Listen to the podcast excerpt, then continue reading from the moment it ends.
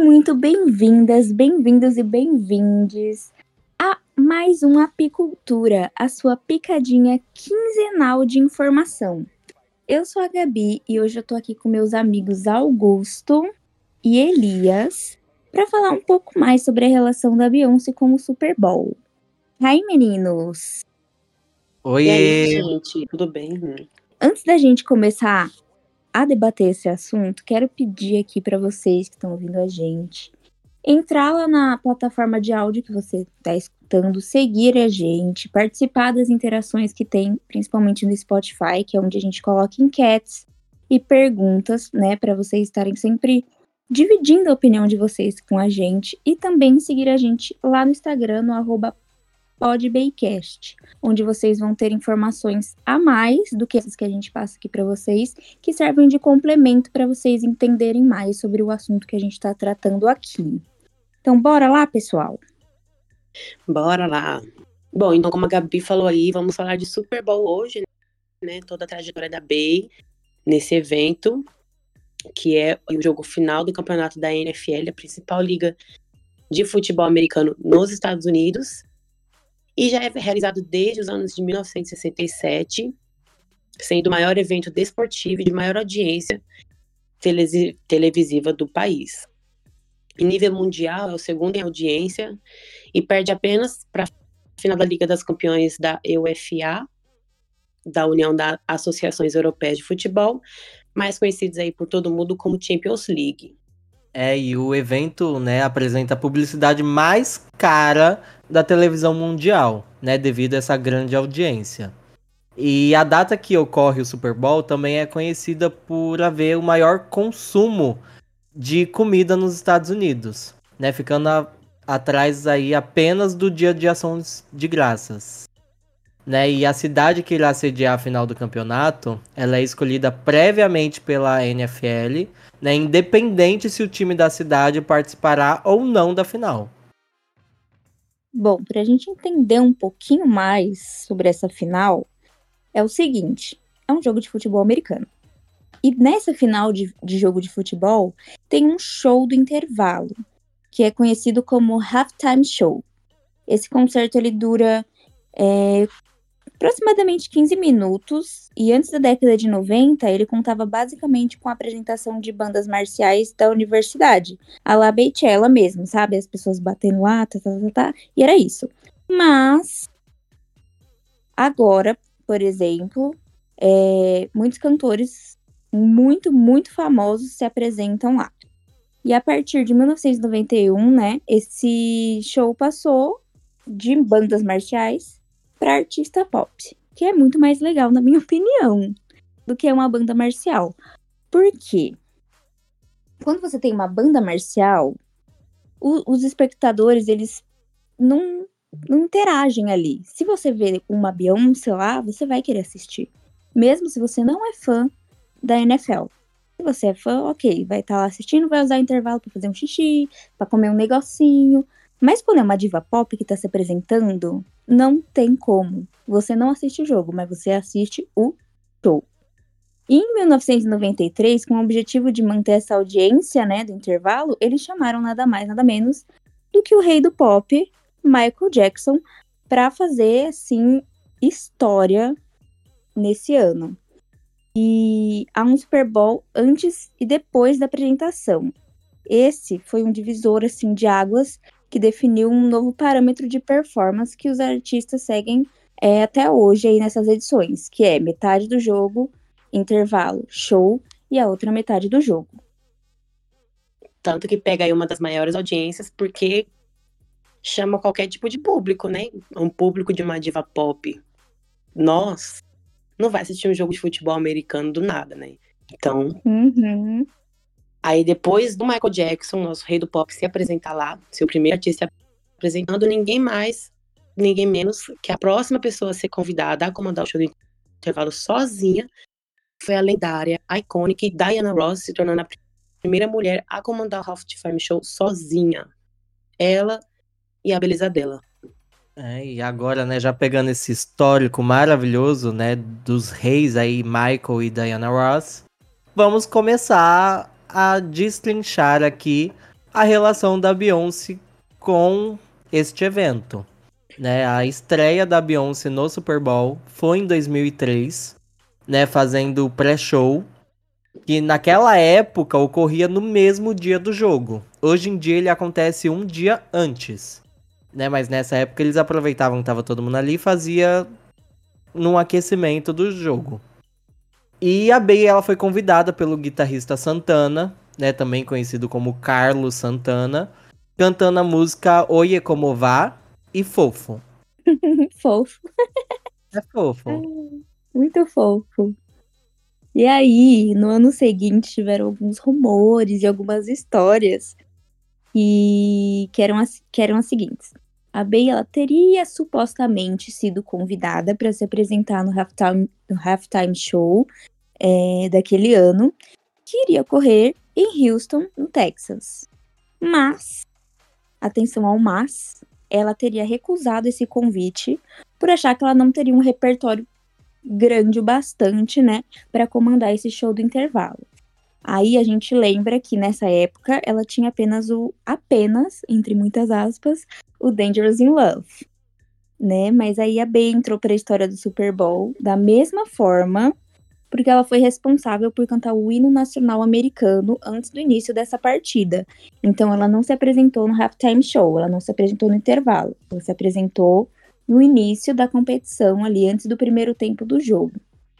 E até hoje essa, perform essa performance é considerada uma das melhores de todos os tempos do Super Bowl, junto com a Whitney Houston, Jennifer Hudson, Lady Gaga e Kelly Clarkson, que também se apresentaram aí no halftime e também seguiram aí os passos, né, de divas. Fez certo a diva não aceitar naquela época, naquela época, porque depois de uns bons anos ela trouxe muito mais coisa, né? Ela poderia e... ter queimado um cartucho, né? Nossa, demais, porque a gente sabe que quando você se apresenta no Super Bowl é porque você venceu, né? Quem não quer se apresentar lá dos cantores? E quem não lembra também, um adendo aqui rapidinho, da, desse ano de 2004, né? que foi o Hot Family Show, assim, com uma das maiores polêmicas do evento, porque foi onde a Jenny Jackson foi responsável pelo show, né, da, do intervalo, e no momento que o Justin Timberlake subiu no palco para cantar com ela, ele acidentalmente tira lá a parte do figurino dela na perto do peito, fazendo o seio dela ficar para fora e aí a gente sabe né, o que que deu nesse episódio, que foi um dos maiores boicotes da história aí, porque atrapalhou muito a carreira da, da Jenny Jackson. E infelizmente o Justin Timberlake saiu ileso dessa palhaçada, né? É, vou nem falar nada. Depois do livro da Britney, ficaria em silêncio. Exatamente. Aí já pulamos, né? Temos aí um gap de nove anos até a Beyoncé retornar ao Super Bowl de 2013 que aconteceu em Nova Orleans, né, no dia 3 de fevereiro. E a Beyoncé mostrava que comandava o mundo, né, sendo responsável aí pelo halftime show. Com uma performance eletrizante, cheia de pirotecnia, né, e a nossa diva entregou um show com Love on Top, Crazy in Love, End of Time, Baby Boy, Bootylicious, Independent Woman, né, com a reunião aí surpresa das Destinies. Aí ela ainda finaliza com Single Ladies e Halo. E isso tudo no gogó, ao vivo, né? Ela não usou playback nem nada. E no estádio havia aí, né, 71 mil, mais de 71 mil pessoas, né, assistindo a partida. E a, a transmissão, né, teve aí uma audiência de 100, mais de 108 milhões de pessoas.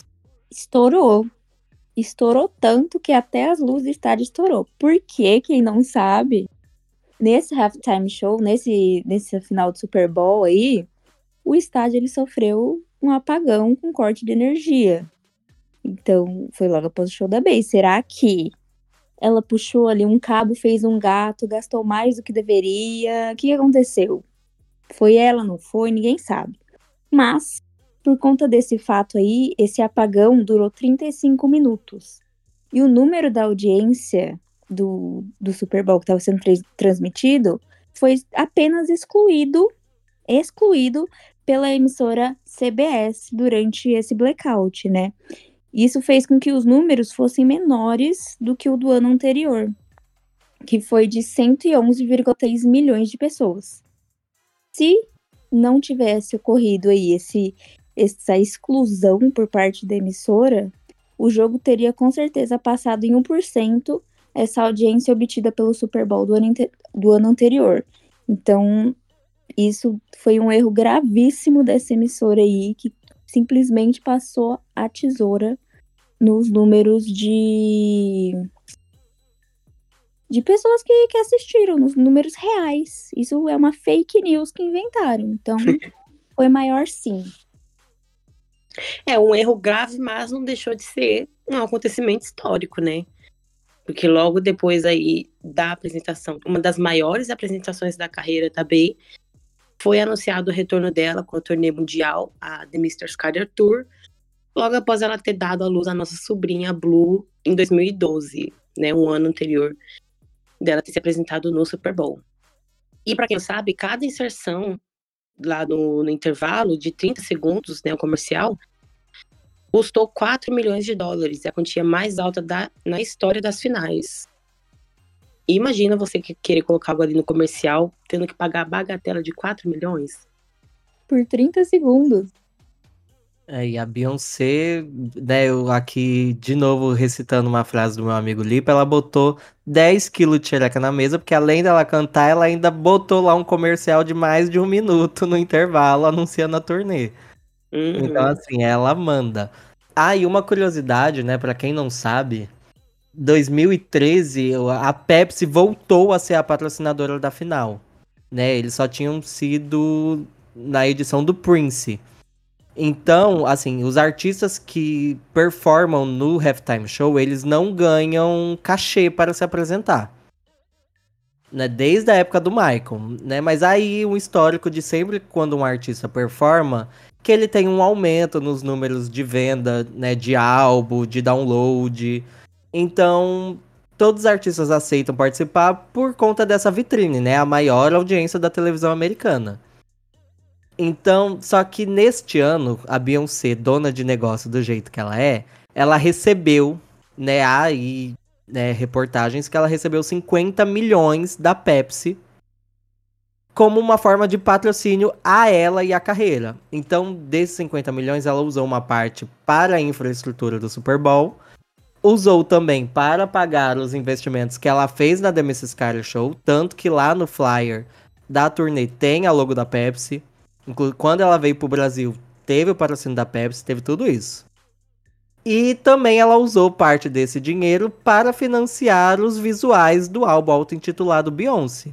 Tanto que quem não lembra, no o clipe de Girl Woman vazou no site da Pepsi. Então, assim, graças à Pepsi a gente teve aí o Super Bowl, teve a The Mrs. Carter Show e teve os primeiros visuais do Beyoncé. Né? Obrigada, e voltando. Pepsi. Obrigado, Pepsi. Vamos todo mundo consumir Pepsi, hein, galera? e a atuação, né, da Beyoncé no show de intervalo do Super Bowl deste ano de 2013 recebeu três indicações ao prêmio Emmy, né, que é a maior premiação de televisão dos Estados Unidos. Né, e ela foi indicada nas categorias técnicas de live action de programa de entretenimento, sendo as categorias melhor direção técnica, melhor direção de fotografia e melhor direção de arte e iluminação. Mas, por ser uma categoria técnica, né, a Beyoncé, por não ter assinado né, nenhum projeto, mesmo essa edição vencendo na categoria de melhor direção de arte e iluminação, a Beyoncé ela não é acreditada porque ela não assinou projeto de luz. Mas essa edição do Halftime Show tem um Grammy aí para contar. Mas agora me explica.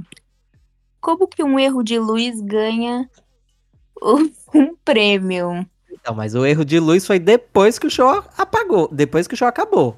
Fechou as cortinas, então Não aí... esse erro de luz, Chuchu. O do chão. Ah, tá. Meu Deus, do chão. Ah, mas do o erro foi da Beyoncé, não foi da luz. a Beyoncé não erra, foi da luz.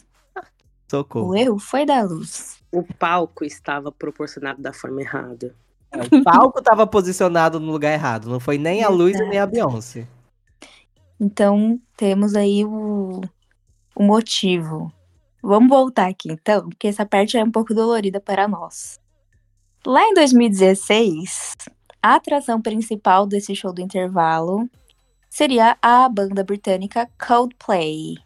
Para quem não sabe, que eu duvido, Coldplay, a, a, a banda da, das pulseirinhas que pisca, então eles. Aí, algumas semanas antes dessa apresentação deles lá no Halftime, surgiram alguns rumores que teriam alguns convidados aí durante a apresentação. E os nomes da Bey e do Bruno Mars começaram a circular. Como vocês já sabem, né, que a Beehive é porque é Alice. Começou a acreditar, né? Que é, nessa época a Bey tava com a parceria de I'm for the Weekend com Coldplay. Ah, oh, ah, oh, ah, got a feeling drunk and high, sabe? Essa. Então, pois bem. E tava fazendo maior sucesso nas rádios. E aí logo a gente já, eles vão, né, cantar e fazer um, um feat.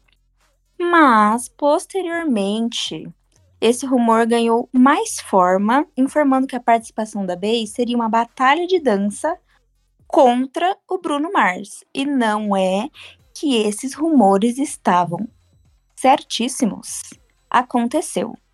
Então, de rumor em rumor, o que pegou mesmo de surpresa foi que ninguém esperava, que um dia antes do Super Bowl, a Beyoncé fosse lançar uma música nova, disponibilizar o download gratuito no Tidal e liberar o clipe em link privado no YouTube, simplesmente para grandiosa faixa Formation do álbum Lemonade, né?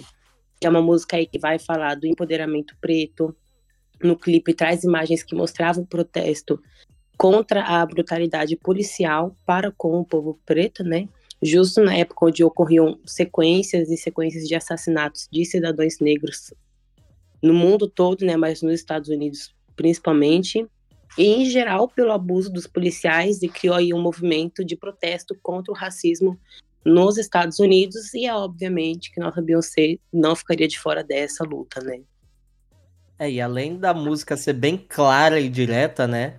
A, na performance, a Beyoncé ainda usou referências dos movimentos antirracistas ali da década de 60, né? No figurino das bailarinas, que estavam com o uniforme do Partido dos Panteras Negras né? Como tinha ali o objetivo de proteger os cidadãos negros, né, da violência policial na Califórnia.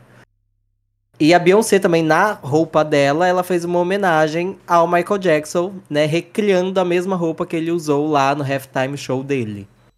Né? E para alguns, né, essa performance da Beyoncé foi só um número, né, com referências históricas e sociais, mas para policiais e políticos né, ainda da comanda conservadora norte-americana, foi como um recado, né? E chegaram a marcar um protesto anti-Beyoncé, né, nove dias após a performance, né, bloqueando, a intenção era bloquear a sede da NFL ali em Nova York.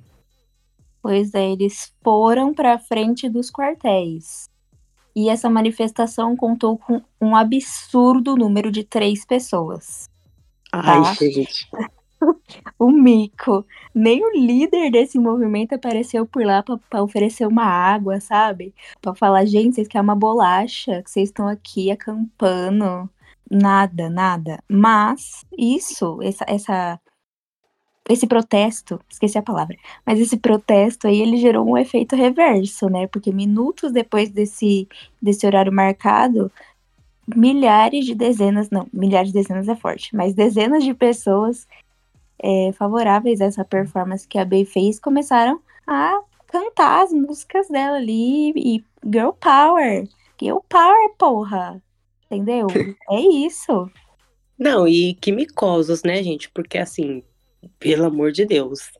E obviamente isso não ia parar a Beyoncé, tanto que pouco depois ali dela se apresentar no Super Bowl, ela anunciou mais uma turnê mundial, que foi a Formation World Tour. E os palhaçotes aí dos policiais foram informar que não iam fazer a segurança dela, a segurança do público, né, nos estádios e tudo mais, por conta dessa ação de boicote a Beyoncé. E, infelizmente, ali em muitos estádios, a Bey teve que arcar com a própria segurança privada, mas não deixou de ter a segurança ali, né? É assim, você não vai querer me prestar o serviço, não tem problema, meu filho. Dinheiro comigo é a solução. Eu vou pagar e vou ter minha segurança privada aqui. Ela fez e aconteceu. E ponto final. e ponto final. E ponto final, exatamente. E aí, depois disso, né, que a Beyoncé cravou aí, entrou na história do Super Bowl. Nas edições seguintes, né, de 2017, que foi da, da Lady Gaga, em 2020 do The Weeknd, em 2001 que foi da Shakira, sempre surgem rumores e esperanças e sonhos e aclamações de que a Bey volte a ser como convidada, né? E o mesmo tá ocorrendo, né? Ocorreu agora em 2024, né, que foi a performance do Usher onde todos esperavam que a Beyoncé performasse ali Bad Girl, né, que os dois já fizeram juntos lá em 2004, ou da música Love in This Club Part 2, né, que é um dueto dos dois, mas não veio aí, galera. Deixa a Beyoncé em paz. Acho que ela já fez a história dela. Talvez ela volte quando o Jay-Z for. Mas talvez não também, porque o Jay-Z não foi convidado dela em 2013, né? Na época ele até disse que a Bey chamou ele, mas ele recusou porque aquele era um momento especial dela. Então acho que a Beyoncé iria retribuir da mesma forma. Não, amor, não vou subir no palco porque esse vai ser um momento seu. Mas enfim, ah, é, falando em Jay-Z, né? Vale ressaltar que desde 2020 o Jay-Z passou a ser o produtor do Halftime Show. Né? E de lá pra cá, apenas negros e latinos se apresentaram no show de intervalo. Né? Inclusive no M deste ano, de 2024, o papai recebeu aí um prêmio na categoria de melhor direção em programa de variedades por ter sido co-diretor na edição que teve o show da Rihanna, né, que foi ano passado, em 2023. Belíssima, inclusive. Daria tudo para ter assistido de lá. Parabéns, Rihanna. Parabéns, marido da Rihanna e filhos da Rihanna. Vocês são uma família linda. Rivalidade feminina aqui não, hein? Ei. Que não isso? vão rivalizar minhas duas mães, pelo amor de Deus. Não porque duas iguais se reproduzem sim e nós somos a prova viva disso. Exato. E as duas performaram grave, né? Blue já veio lá no em Love on Top e a, o bebê da Rihanna aqui no Super Bowl. Pois é. é. Quem sabe a Ben não aparece para dançar quando a Blue for no, no halftime show, fazer o showzinho dela. Quem sabe eu acho luxo daqui eu, acho luxo daqui uns 15 anos a Blue já com o álbum, tudo é tá ali no halftime show e a Beyoncé sobe uma bota ortopédica, né? Que a gente sabe que se o joelho já tá ruim agora, imagina daqui a 15 anos. Mas se a Madonna pode, ela também pode. Se a Ivete tá aí com 50 anos fazendo o que faz, a Beyoncé também consegue. Ela também seria capaz. Capaz ela é, mas será que ela vai querer? Fica aí o questionamento e deixo essa com Deixa Se ela não querer, a Blue Ivy obriga. Blue Ivy é a Ela não vem mais. Assim ela como o Blue fez ela colocar diva na set list, ela faz a Beyoncé subir no palco. Acho Aí você tem um ponto. Aí você tem um grande ponto. Bom, mas se vocês quiserem saber mais sobre essa relação da Bey com o Super Bowl, se vocês quiserem deixar a opinião de vocês, não esqueçam de entrar lá no Instagram do arroba podbaycast, segue a gente, interage, vê lá todas as informações, tem vários episódios lá, tudo bonitinho, tudo certinho, carrosséis, rios, tudo para vocês ali se entreterem. Quero fazer um agradecimento especial aqui para o meu amigo Elias, que fez o roteiro de hoje. Muito bom amigo. Também para o diretor do Baycast, que é o arroba Tixverso, T-H-I-X-V-E-R-S-O. Como sempre, estou falando aqui para vocês. Se vocês ainda não seguiram ele, faz o favor. Vai lá, dá uma moral pro cara, sabe? É pai de família, tem três filhos para alimentar, com leite em pó, tá caro. Vai lá, passa lá, dá umas curtidas ali nas coisas dele. Ouve os outros podcasts que ele tem também. Ariana Grande, Taylor Swift, Shakira, RBD, enfim. Vários. Sigam ele lá nas redes. Não esquece de deixar cinco estrelinhas lá no Spotify, seguir a gente também. Ou quatro ou três, enfim, você escolhe. E também nas plataformas que você gosta de, de consumir o nosso programa, né? Se você gostou, um grande beijo. Se você não gostou, vai ouvir o nosso podcast novamente. Quem sabe se você gosta dessa vez. Luxo. Ah, e é isso. Beijo, galera. Beijos, até a É próxima. isso, gente. Aqui a gente fica. Ai, quase que eu mandei eles tomar no cu. Que horror. Ai, Gabi.